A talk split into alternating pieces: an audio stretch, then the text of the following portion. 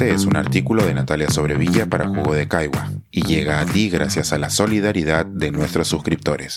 Si aún no te has suscrito, puedes hacerlo en www.jugodecaigua.pe. A 200 años del primer Congreso. Un vistazo al nacimiento de un poder que siempre ha navegado en aguas difíciles. El 20 de septiembre de 1822, José de San Martín inauguró el primer Congreso peruano y dio fin así al protectorado que inició el 3 de agosto de 1821 y con el que gobernó la parte del Perú que se fue haciendo independiente desde su desembarco en Pisco en septiembre de 1820. En los dos años de su presencia en el Perú, San Martín logró que toda la costa norte y Lima se declararan independientes sin pelear una sola batalla. Las únicas dos que se libraron en ese periodo fueron la victoria de Cerro de Pasco el 8 de diciembre de 1820 y la derrota en Macacona, en Ica, el 7 de abril de 1822. La estrategia de San Martín fue la negociación y la persuasión, aunque no pudo convencer a los peruanos de que lo que les convenía era una monarquía. Testigo cómo fue de la inestabilidad política en el Río de la Plata, San Martín pensaba que el sistema representativo era peligroso.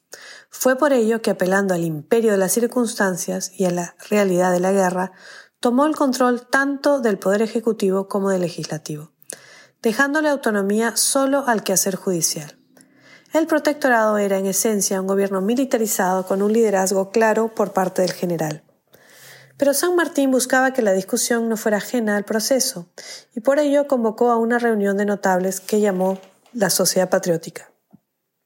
Pero que según uno de sus detractores no era más que una reunión de nobles y allegados al Libertador.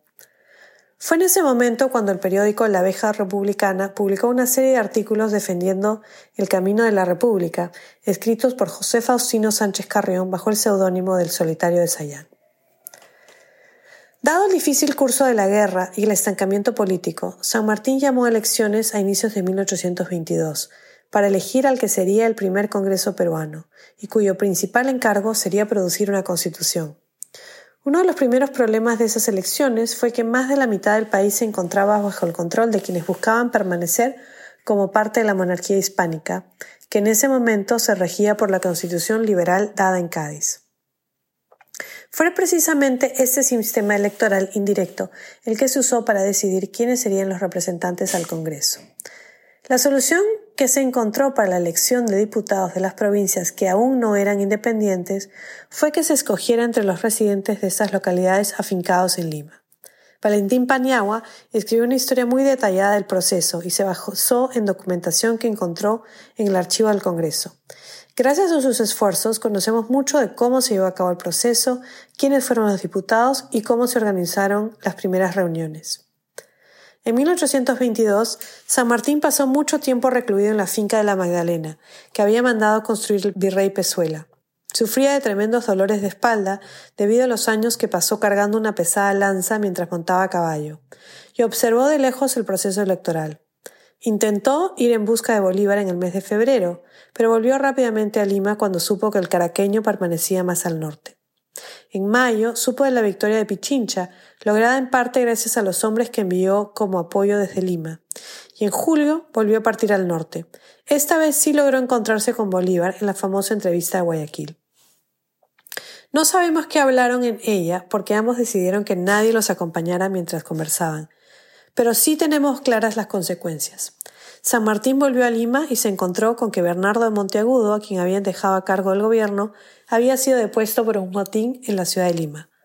Pocos días después de volver a la capital, San Martín abrió el Congreso peruano, renunció al, cargo de protector y abandonó el Perú para siempre. El Congreso peruano nació pues como el primer gobierno representativo de nuestra historia. 80 diputados se reunieron y eligieron a Francisco Javier de Luna Pizarro como su presidente. El Congreso ofreció poderes dictatoriales a San Martín, pero él los rechazó, y fue así que desde el legislativo se nombró al primer gobierno ejecutivo que naciera de la representación, al crear el triunvirato compuesto por José de la Mar, Felipe Antonio Alvarado y Manuel Salazar Ibaquíjano, que tuvo por nombre la Suprema Junta Gubernativa. Según el solitario de Sayán, la ventaja de ello era que tres individuos no se unirían para oprimir. La Suprema Junta organizó la primera campaña en los puertos intermedios, que son los que se encuentran entre el Callao y el Valparaíso. Pero la derrota llevó a su caída y al nombramiento de José de la Ribagüero como primer presidente. El Congreso siguió sesionando entre muchas vicisitudes ocasionadas por la guerra.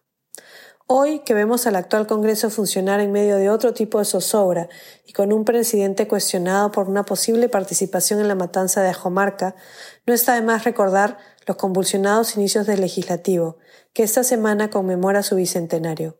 Quizás en otra entrega podamos recordar también otros aspectos de su problemática historia. Pensar, escribir, editar, grabar, coordinar, publicar y promover este y todos nuestros artículos en este podcast cuesta y nosotros los entregamos sin cobrar.